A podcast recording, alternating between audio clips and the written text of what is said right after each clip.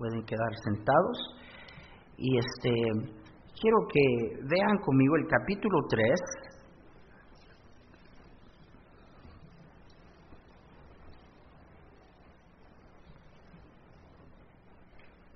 El capítulo 3 de Lamentaciones tiene 66 versículos, no vamos a ver todos los 66 versículos, pero sí vamos a tomar una buena porción hasta el versículo 40, comenzando el versículo 24, y vamos a hablar en esta tarde sobre cómo Dios quiere que respondamos a la aflicción, cómo Dios quiere que nosotros respondamos a la dificultad, a la aflicción. Señor, gracias por tu palabra, gracias que en ella encontramos dirección, sabiduría, fortaleza, consuelo. Gracias que encontramos en ella respuestas. Señor, ayúdanos a atenderla, atenderla por lo que es tu palabra. Y Señor, dispuestos a obedecer en humildad y saber que cuando obedecemos, tus bendiciones, Señor, vienen a nuestra vida. En el nombre de Jesús. Amén. ¿Cómo Dios quiere que respondamos a la aflicción. Quiero comenzar con decirle que Dios sabe que va a haber aflicción. Jesús nos dijo, en el mundo tendréis tribulación. Dios no está asombrado de las cosas que a usted y a mí nos vienen. Nada lo agarra a Él de sorpresa.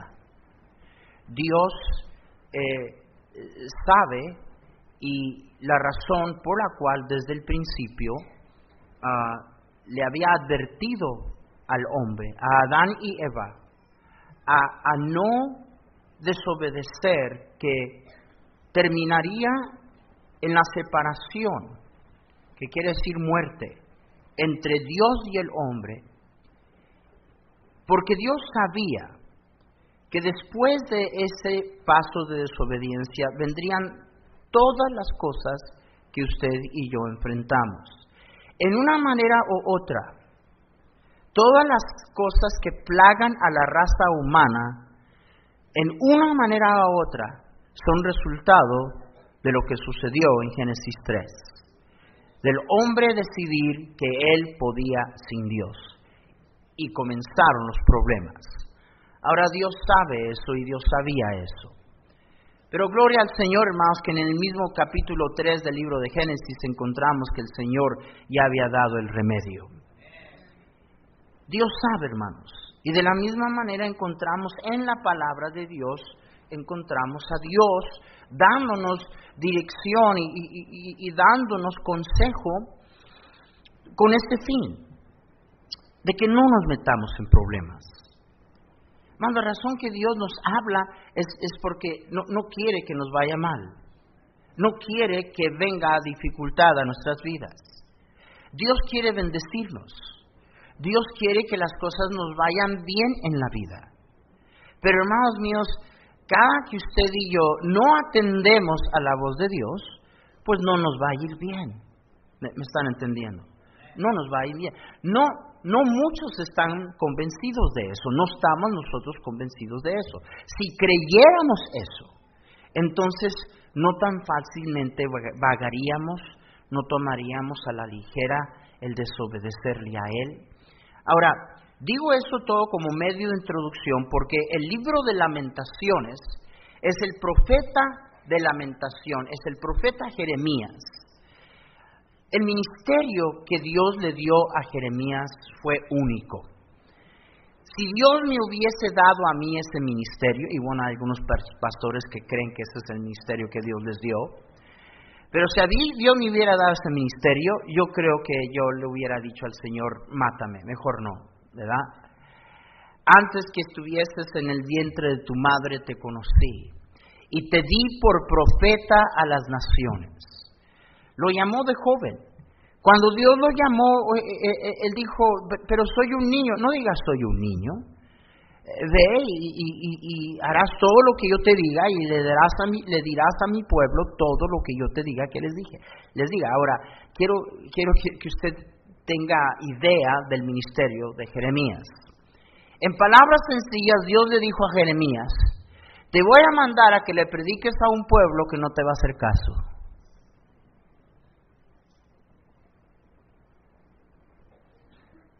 ¿Se dan cuenta por qué muchos pastores creen que tienen el mismo llamamiento? Eh, hay muchos pastores, ese, ese soy yo, a eso me llama. Te voy a mandar a, a un pueblo que estoy a punto de juzgar. Déjeme hacer una pausa allí. Cuando alguien deja de escuchar a Dios, Dios está a punto de traer juicio sobre esa persona. Déjenme decirle algo a aquellos de ustedes que se dan el lujo de creer no, y no escucho, y qué. Y, ¿ves? Tú, tú, tomas esa actitud cuando lo que tú no sabes que es que Dios te entrega a ese estado de corazón. ¿Oís lo que acabo de decir? Dios te entrega a ese estado de corazón. Las advertencias se habían dado al pueblo de Israel. Señor había enviado profeta tras profeta a advertirle a su pueblo y ya los próximos profetas venían simple y sencillamente a decirle a Israel, el juicio viene. Y entonces viene Jeremías y Dios le dice, te voy a mandar a un pueblo que no va a responder a nada de lo que tú les digas. No van a responder a la, predicación. La carga de Jeremías, uh, el, el enfrentar a un pueblo llamado pueblo de Dios en ese estado de corazón, suficiente razón de lamentar. Pero déjenme decirle otra cosa de Jeremías. La lamentación de Jeremías no simple y sencillamente fue porque él atendió a un pueblo que no lo escuchaba. Jeremías amaba a la nación de Israel. Jeremías lamentaba lo que él sabía que había venir. Jeremías amaba al pueblo de Dios. Y por esa razón no fue fácil. No son solo sencillamente porque era un pueblo que no le iba a escuchar, sino por lo que él sabía que venía y por su lamento de ver al pueblo de Dios ser juzgado por no escuchar, por no atender a la voz de Dios. Dios, dijimos al principio, Dios sabe que tiempos difíciles, tiempos de aflicción, tiempos de dificultad van a venir a nuestras vidas. Ahora, en lamentaciones encontramos algo. ¿Sabe que aun cuando usted y yo estamos pagando las consecuencias de lo hecho, aún en ese lugar oscuro, Dios tiene instrucciones para usted y Dios tiene instrucciones para mí? ¿Sabe eso? Lo único que les puedo decir, en este pasaje, antes de leer este pasaje, este es el mismo capítulo donde dice la palabra de Dios, sus misericordias son nuevas cada mañana. Ese versículo está en el libro de lamentaciones. Y encontramos en este libro no solamente el hecho de que Dios sabía lo que su pueblo estaba enfrentando, sino Dios diciéndole al pueblo, esa es la manera que yo quiero que tú respondas a lo que está sucediendo.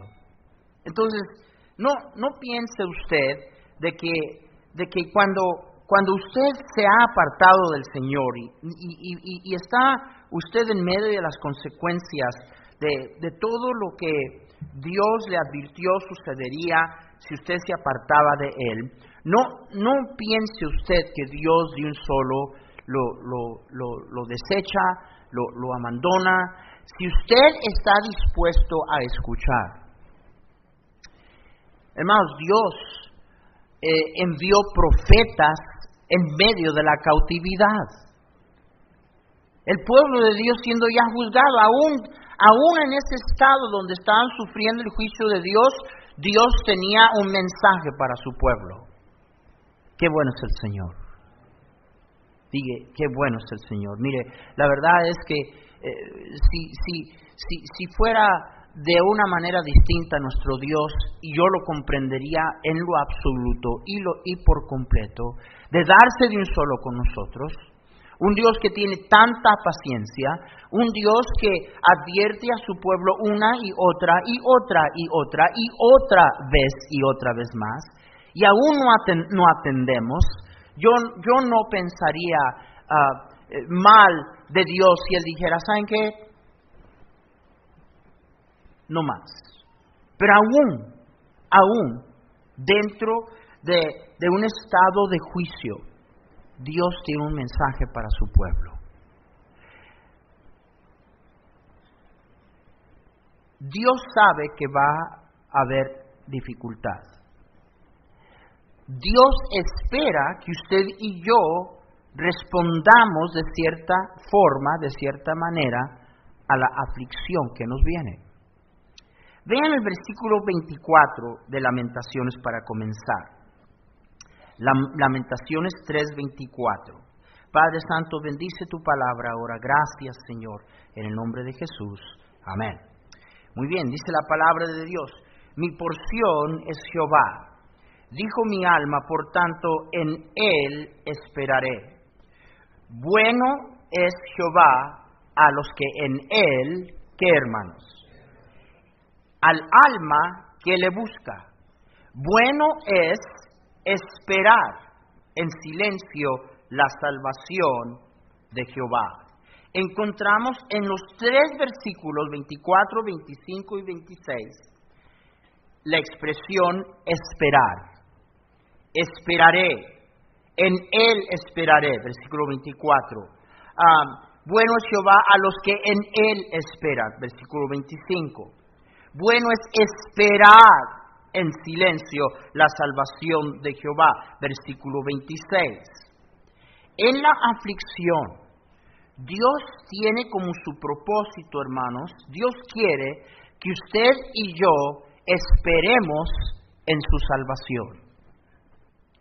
Dios quiere que usted y yo esperemos en su rescate, en su auxilio, Hermanos, en sí, esa es la razón que de acuerdo a lo que nos dice la palabra de Dios en Hebreos, se nos invita a acercarnos al trono de la gracia. Acerquémonos pues confiadamente al trono de la gracia para alcanzar gracia, misericordia y socorro. Y la expresión socorro está hablando socorro preciso digo al momento, digo, eh, es como decir, ah, Señor, si, si, si no haces algo ahorita mismo, en este momento, hermano, Dios le agrada. Nos encontramos, eh, para comenzar, en, en, circunstancias y situaciones porque, hermanos, no, no esperamos en Él. Esperar en Dios es confiar en Dios. o confiamos en el hombre o confiamos en Dios. usted es hombre o mujer, ¿verdad? O esperamos en el hombre o confiamos en Dios. Cuando usted manejamos nuestros asuntos, nuestras decisiones, nuestras vidas, acuerdo a nuestro criterio, a nuestra sabiduría, ¿en quién estamos confiando? Más hábleme, ¿en quién estamos confiando? En nosotros mismos. Y eso es lo que nos mete en problemas para comenzar. Y ahora en tiempo de aflicción lo que Dios quiere es que nosotros lleguemos a ese lugar en donde estamos esperando, pero ahora estamos esperando en Él. Estamos esperando su rescate, estamos esperando su solución, estamos esperando su salvación en medio de las circunstancias. Y sabe que a veces Dios nos tendrá que poner en una situación en donde el único que te puede ayudar es Él. Es que, hermanos, es la única manera que, comprendemos. Cuando el pueblo de Dios ya está bajo el juicio de Dios, hermanos míos, déjenme decirle, no hay nada en el mundo que nadie podía hacer para ellos. Nadie, nada, nada. ¿Sabe usted que inclusive en el Nuevo Testamento Juan habla de un pecado que se llama pecado a muerte? Y Juan inclusive dice, por el tal, te no te pido que ni ores. Esa es una expresión rara, increíble. ¿Verdad? Oremos por, el hermano, oremos por la hermana, oremos por esta situación. y Dios dice, no, por, por esto, cuando alguien llegue aquí, ni ores. Y hermanos, e, el pueblo de Dios estaba en tal estado en que no le quedaba más, más que esperar en Dios. Y a Dios le agrada que usted y yo esperemos en Él. Que usted y yo huyamos a Él. A Dios le agrada que lleguemos a aquel lugar en donde después de el desvío de estar confiando en nuestra sabiduría, en nuestra manera de pensar, eh, eh, en vez de, seguir nuestros caprichos y nuestros antojos y, nuestro proceder, a, Él le encanta cuando llegamos a aquel lugar en donde estamos ahora, esperando que Él venga a nuestro rescate. ¿Usted se ha sentido así? Usted ha estado en ese lugar donde usted dice, si Dios no me ayuda, no me ayuda nadie. Ese es un buen lugar donde llegar. Amén. Ese es un buen lugar donde llegar. Dios quiere que nosotros aprendamos a esperar en su salvación. Lo próximo que Dios quiere es esto. Dios quiere que comprendamos que el tiempo de la prueba no es para siempre. Que el tiempo de la prueba no es para siempre. Mire lo que dice el versículo 31. Porque el Señor no desecha para qué? Para siempre. Antes, si aflige, también se compadece según la multitud de sus misericordias. Dios quiere que sepamos que la aflicción es para siempre, que, que hay un tiempo medido. El tiempo es temporal y la prueba es pasajera.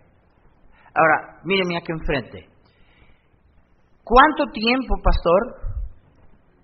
Bueno, yo encuentro en las escrituras en varias ocasiones que Dios dictaba un determinado tiempo. Dios dictó cuántos años Egipto iba a estar, eh, Israel estaba, iba a estar en esclavitud en Egipto. Lo profetizó. Por 400 años vas a ser afligido. Y encontramos eso en varios lugares también. Y hay, hay, hay veces en que el tiempo es determinado por Dios, pero, pero hermanos, saben, la mayoría del tiempo, ¿sabe quién determina el tiempo? Ay, pastor, yo, yo, yo, yo quisiera que esto ya se acabara la mayoría del tiempo usted es el que determina el tiempo. Ahorita vamos a ver mm, en el próximo punto mm, lo que quiero decir con eso. Pero hermanos, e, e, el, tiempo, e, es que, hermanos, bueno, sigamos a número tres para que usted lo entienda. La tercera cosa es que Dios no se deleita en afligirte. Dios no te aflige porque está aburrido y, no tiene nada mejor que hacer en el cielo y, quiere ver cómo, ¿verdad? Como, no, hermanos, Dios no juega con nosotros. Las cosas vienen en nuestra vida porque la mayoría del tiempo nosotros las invitamos. Y el tiempo determinado de cuánto va a pasar la aflicción, la mayoría de, las veces está en tus manos. Está en que Dios vea que tú estás comprendiendo o no comprendiendo. Hermanos, Dios a sus hijos los disciplina. Y nos disciplina porque nos ama. La disciplina no tiene como su propósito principal hacerte sufrir, este, Ah, menos tiene como su propósito destruirte. En la disciplina Si, usted disciplina a sus hijos, ojalá que usted disciplina y no abusa, porque hay una diferencia entre abuso y disciplina. El abuso no, no consigue nada. Dios no abusa de sus hijos. Dios disciplina a sus hijos con el fin de que usted y yo nos encarrilemos. ¿Me están escuchando? Y entonces Dios dice, mira, yo quiero que esperes en mí. Pero pastor, yo, yo siento como que esta prueba sigue y sigue y sigue. Y Dios dice, no, no es para siempre. No es para siempre. Pero el tiempo normalmente es determinado por usted. De que si usted no atiende a lo que el Señor está tratando de llevarle a entender, entonces la persona que determina el tiempo es usted. ¿Me están escuchando? pero tiempo cual sea. Ahora, ¿por qué? Porque, hermanos, Dios no se deleita en afligirte. Dios no se deleita en, en verte sufrir. El propósito que Dios tiene es que en medio de la aflicción aprendamos a esperar en Él. Y el tiempo determinado, el cual sea, cual sea el tiempo, es tolerable. ¿Y sabe cómo es tolerable? ¿Sabe la única manera que es tolerable, cual sea que sea el tiempo? Es tolerable por su compasión y por sus misericordias. Mira lo que dice el versículo 32. Antes, si aflige, también sé que, hermanos. También sé que, hermanos. También se compadece según la multitud y, cuando hablo de multitud, está hablando de, una cantidad que no tiene medida. La multitud de sus qué.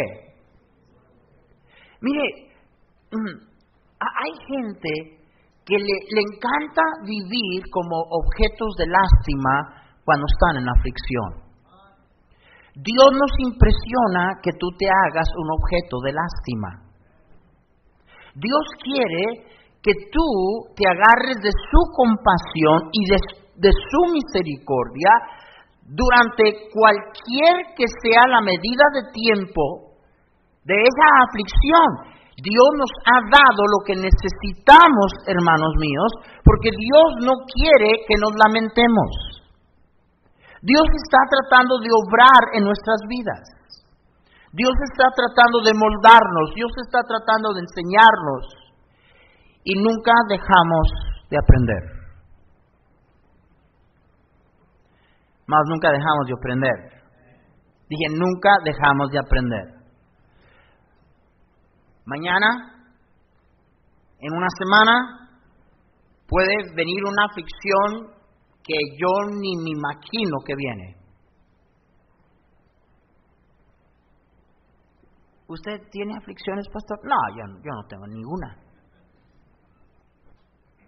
Le estoy diciendo que todos nosotros, no, nunca, mire, la, gente que más batalla en tiempos de dificultad es gente que no ve que Dios tiene cosas que arreglar en su vida. ¿Me están escuchando? Entonces, número uno, eh, hermanos, Dios quiere que esperemos y confiemos en Él en medio de la aflicción. Número dos, Dios quiere que entendamos que no es para siempre, que es pasajero y que el tiempo, cualquier que sea la medida de ese tiempo, muchas veces determinado por usted, ese tiempo, cualquier que sea, es tolerable porque allí está su compasión y ahí está su misericordia.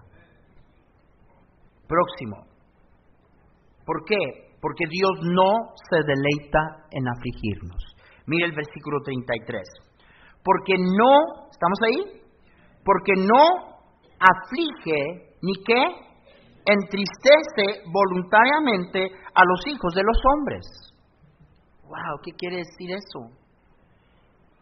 ¿Qué quiere decir que Dios, o sea, ¿cómo es eso, pastor? ¿Que Dios lo hace sin querer queriendo?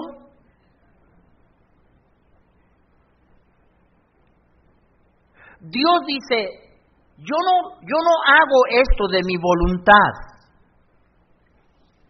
Y entonces entra la pregunta que, que es muy, muy obvia.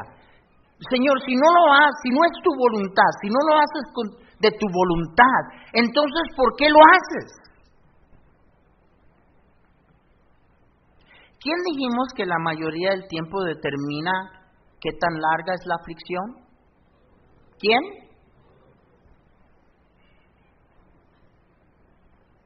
Dios no se complace en afligirnos. Dios no se complace en que haya angustia en nuestras vidas. No es su voluntad, no lo, hace de, de su voluntad, lo hace de tu voluntad. ¿Entendió lo que acaba de escuchar? Hermanos, fue el escoger de Israel. El plan que Dios tenía para Israel no era este. Lo que Dios quería para Israel no era esto. No, no, no es lo que Él quiere. ¿Va a terminar gente en el infierno? Sí va a terminar gente en el infierno, pero no es su voluntad que ninguno perezca. ¿Sí me están entendiendo? Y Dios dice, no, no aflige el Señor, no entristece voluntariamente. Dios no, no anda gozándose y, deleitándose, haciendo al, gusano de hombre sufrir, vivir angustiado y, y vivir miserable. No es su voluntad. Que nos regresa a recordar que la mayoría de, los tiempos e, este asunto está en nuestras manos. Mira lo que sigue. Versículo 34 y 36. Desmenuzar bajo los pies a todos los encarcelados de la tierra. Torcer el derecho del hombre delante de la presencia del Altísimo. Trastornar al hombre en su causa el Señor no lo que. Y ahora trae a luz, porque, eh, hermanos, miren, sí es cierto, sí es cierto que, que, no siempre podemos nosotros calcular, ah, algo hizo, ah, eso está pasando porque algo hizo, algo ha, ha de haber hecho. No, no, no es siempre. Eso es cierto. Escuche, no es siempre eso cierto, pero la mayoría de las veces sí. ¿Sí oyó lo que acabo de decir? No siempre, pero la mayoría de las veces sí. Y ahora aquí está el Señor aclarándoles estas cosas yo no aprobé. No, no, no apruebo tu, tu proceder, no apruebo tu conducta. Y está hablando de injusticias. Déjeme decir que con la primera persona con quien somos tan injustos es Él. Qué injustos que somos con Dios. ¿Sabe lo que dice la palabra de Dios de la injusticia? Déjame hacer una pregunta. ¿Usted consideraría una injusticia cuando alguien le está haciendo bien a otra persona y esa persona le regresa mal? ¿Usted consideraría eso una injusticia? La palabra de Dios dice, el que paga mal por bien, el mal, no se apartará de su casa. Y bueno, todos nosotros, y, y, hoy eh, en el mundo, en la política y los gobernantes y los países, especialmente de Sudamérica, se habla de injusticia, injusticia, injusticia. Y yo, yo pienso, hermanos míos, que la, la injusticia mayor es contra nuestro Creador, es contra nuestro Redentor. Porque, hermanos, Él no ha hecho nada a usted y a mí más que bien. A veces pensamos que esos principios aplican solamente de, de ah, mm, este, horizontalmente, no, no, no creemos que ah, tiene una aplicación paralela. Pero créamelo, créamelo, que cuando Dios le paga a usted, le da tanto bien en su vida, y usted no corresponde al bien que Dios le ha dado a su vida. Y, y, saben que yo creo que eso sobre todas las cosas es lo principal. ¿Sabe por qué? Porque una persona que es injusta con Dios, pues no, no, le va, no, no le va a llevar mucho a ser injusto con su prójimo. Ah, le robas a Dios, ¿no le vas a robar a tu prójimo? No correspondes al amor de tu Dios, vas a corresponder a quien sea que te quiera. Hermanos, Dios está diciendo al pueblo de Israel que las aflicciones a veces vienen, hermanos míos, por, porque no, no, podemos nosotros hacer un lado de que activa en tu vida y en mi vida hay una ley divina que dice así, lo que el hombre siembra, ¿Eso qué? Déjenme decirle la razón de por qué eh, eh, e-, es muy difícil que yo me desconcierte menos el que yo me hunda en, en, en una batalla o guerra de lo que es visible de lo que está enfrente de mi nariz, menos con alguien. Ve, usted y yo tenemos aflicción y siempre alguien más tiene la culpa. O algo más tiene la culpa. Usted no. ¿Y sabe lo, que, a propósito, sabe lo que eso hace en su vida? Le trae más aflicción. Esa manera de pensar le aflige a usted más. Lo primero, lo primero que a mí me viene en la mente es esto, ok.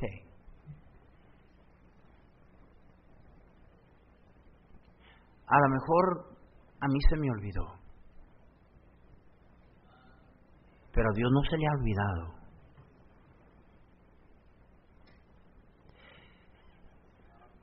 Ven, ustedes jóvenes, que piensan tan fácil el, andar fornicando y cometiendo inmoralidad, van a pasar años. Dije, van a pasar años. Y es muy posible que no va a ser hasta muchos años después que comienza a cobrarse lo que se hizo allá. Y viene la aflicción. Hermanos, Dios es bueno. Dios es paciente, Dios es misericordioso, pero no, no, tomemos a Dios como, no, haga eso.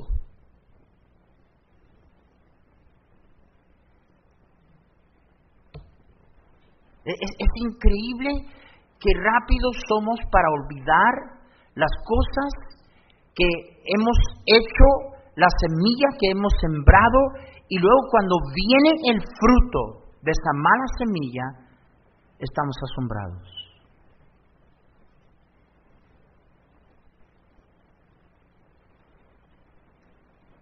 En la aflicción próximo, sin embargo, Dios quiere que tú reconozcas su soberanía.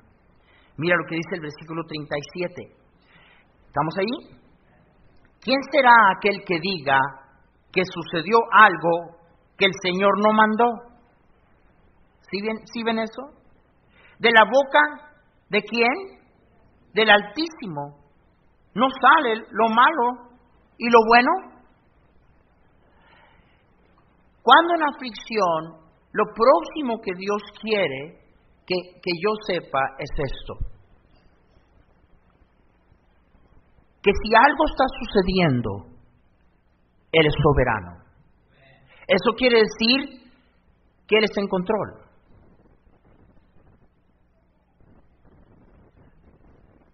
Job no pudo haber sido afligido si Dios no lo permite. ¿Me, están escuchando? Ah, Dios no va a permitir nada.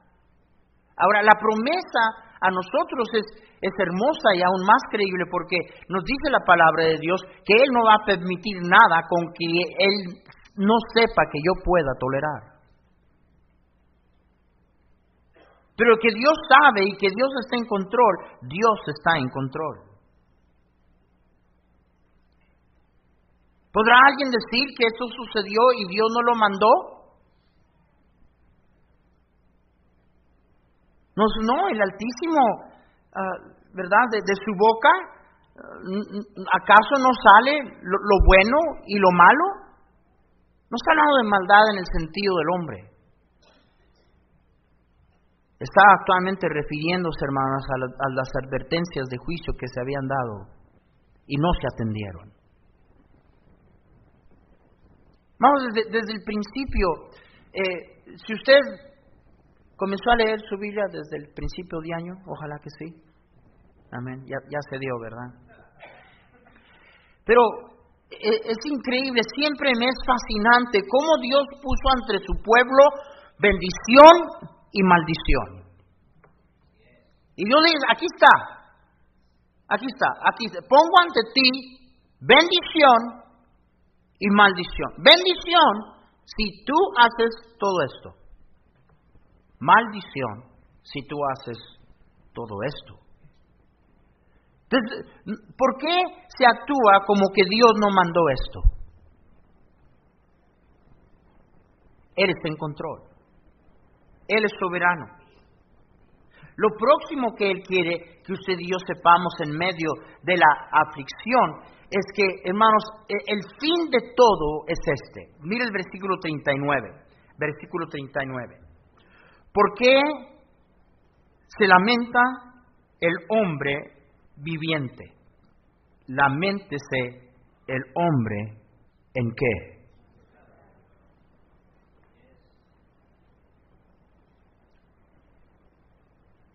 Ay, ay, ay, ay, ay, ay, ay, ay, ay, ay, ay.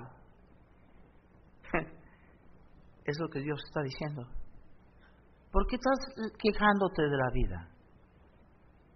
¿Por qué estás lamentando de tu vivir? Quiero que usted comprenda algo. Dios sabe tu aflicción y Él, y él está diciendo, hay cierta manera que yo espero que, que tú te comportes en medio de esta aflicción que yo estoy controlando, de la cual yo sé. ¿Me, están entendiendo? Y entonces dice, ¿por qué se lamenta el hombre viviente? ¿Por qué el hombre se queja de su vida? ¿Por qué se queja de su vivir? Está diciendo, en vez de lamentarte de, tu vida y lo que estás viviendo y lo que estás pasando, Lamentese el hombre en su qué. 40. Escudriñemos nuestros caminos y buscamos, busquemos, ¿y qué hermanos? Y volvamos a quién? A Jehová. Levantemos nuestros corazones y, manos a, a Dios en los cielos. Nosotros nos hemos revelado y fuimos desleales tú no perdonaste. Esa última expresión es el sentir. Es el sentir del que lamenta de la vida, pero no lamenta de su pecado.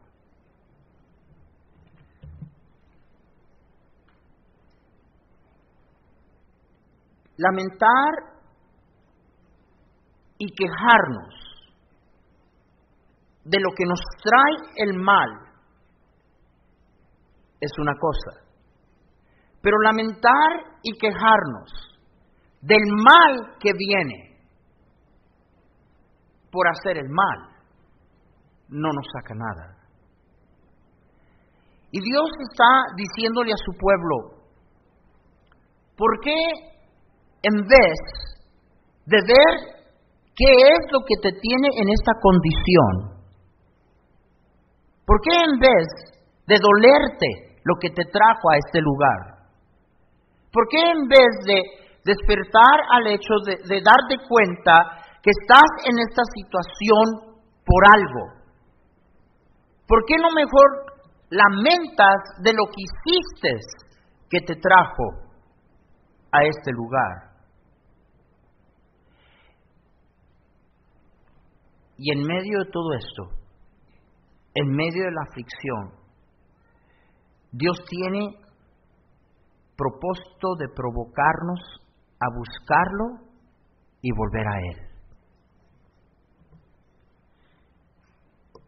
Si Dios se diera conmigo y llegara a un lugar en donde Él ya no quiere nada conmigo, esa sería la mayor aflicción que yo probablemente pudiera aguantar.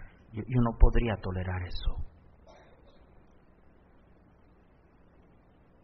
Pero Dios quiere que lo busquemos. El no buscarlo es lo que nos aparta de Él. Nos lleva al pecado. El pecado es lo que nos trae la aflicción, los problemas, la miseria, el sufrimiento. Y Dios dice, no te quejes de tus sufrimientos, no lamentes tus, tus sufrimientos, lamenta lo que te trajo el sufrimiento. Lamenta lo que te trajo a la situación en donde estás. Escudriñemos nuestros caminos y busquemos. Ese proceso no es fácil. Ese proceso no es fácil.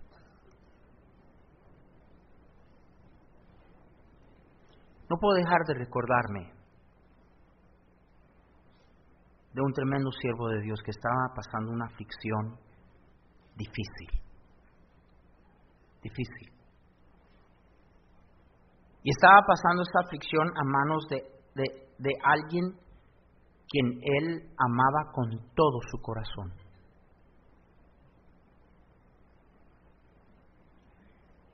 Pero en medio de esa aflicción, yo nunca lo oí a él apuntar el dedo a la gente que le estaba causando el dolor. Yo nunca lo oí a él quejarse de la gente que le estaba causando el dolor. Yo nunca lo, lo oí a él quejarse con Dios o preguntarse por qué gente podría ser tan mala de causarles aflicción. Lo que yo oí era esto siempre. Entiendo completamente por qué eso está pasando.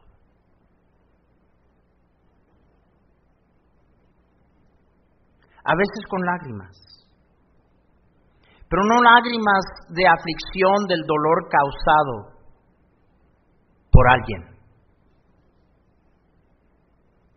sino lágrimas de dolor por él entender lo que le había ocasionado esta aflicción.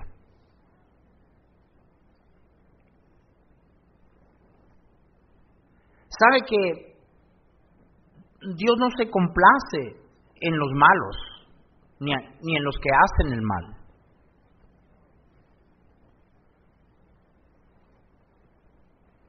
usted y yo deberíamos de de, olvidarnos, hermanos, de, estar, de estar, dejar, de, vivir enfocándonos en lo que nosotros percibimos nos, aflige o quién nos aflige.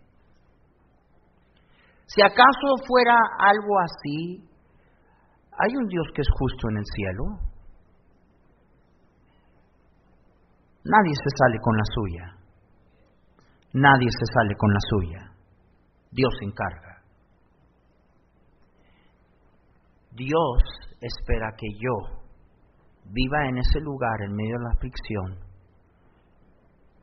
donde esté dispuesto a escudriñar y a buscar.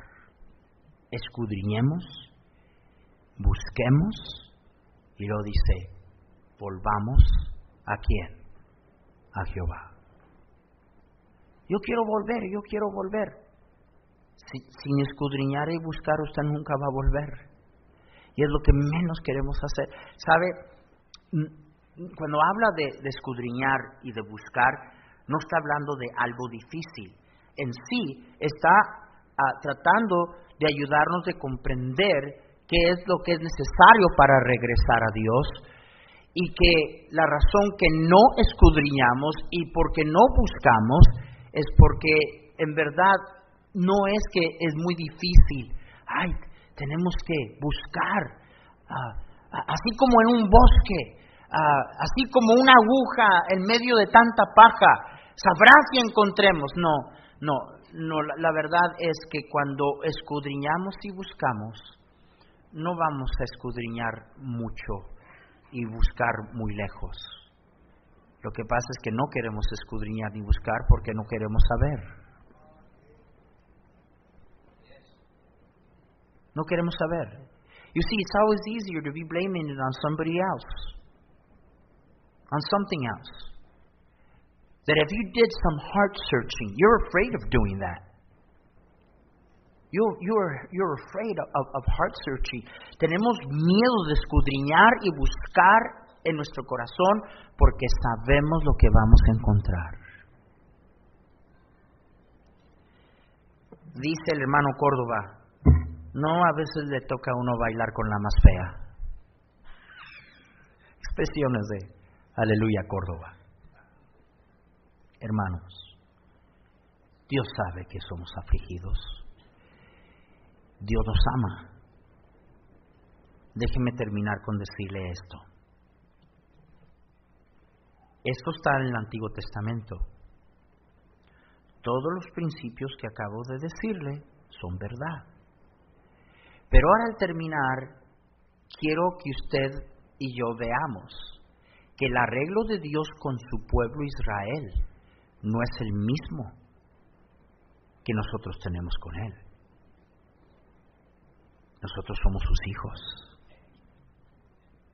No, nosotros somos sus hijos. Él es nuestro Padre. Con más razón, hermanos. Con más razón. Qué bueno es nuestro Padre Celestial. Cuánto Él ama a sus hijos. Dele su aflicción. Eh, escudriñe, tome en cuenta las cosas que hemos visto esta noche y pregúntese, ¿en verdad que Dios ignora lo que me está pasando? Porque la respuesta a eso es no. Él no ignora nada. Él sabe más que usted. Y no solamente sabe de nuestras aflicciones, Él está viendo cómo nos comportamos, cómo respondemos, en qué luz vemos las aflicciones que nos vienen. Su deseo es que volvamos a Él, que huyamos a Él, que corramos a Él. Le agrada a Él que esperemos en Él. Así comenzó todo esperar. El que espera. Dios se agrada en los que esperan en Él. Señor, gracias. Nos has mostrado esto una y otra vez. A veces sentimos hundirnos, a veces sentimos como que este asunto nunca se va a acabar. A veces sentimos que ya no podemos seguir más. Pero en medio de todo eso, ¿no hay una cosa que tú ignoras? Que no está bajo tu absoluto control.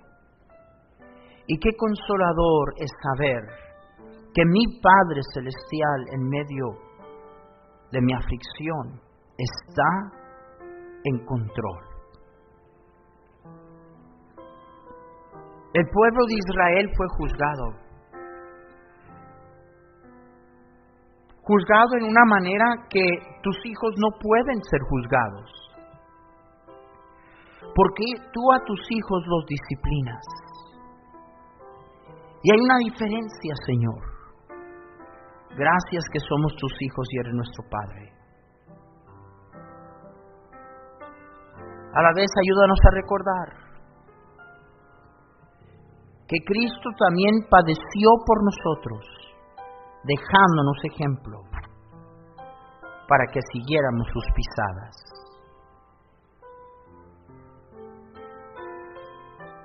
Ayúdanos a escudriñar. Danos humildad para buscar en medio de la aflicción nuestro camino de regreso a ti.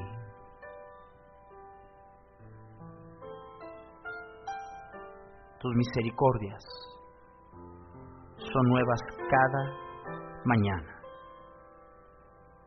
Fortalece, levanta, anima a tus hijos a buscarte y a volver a ti. En el nombre de Jesús. Amén.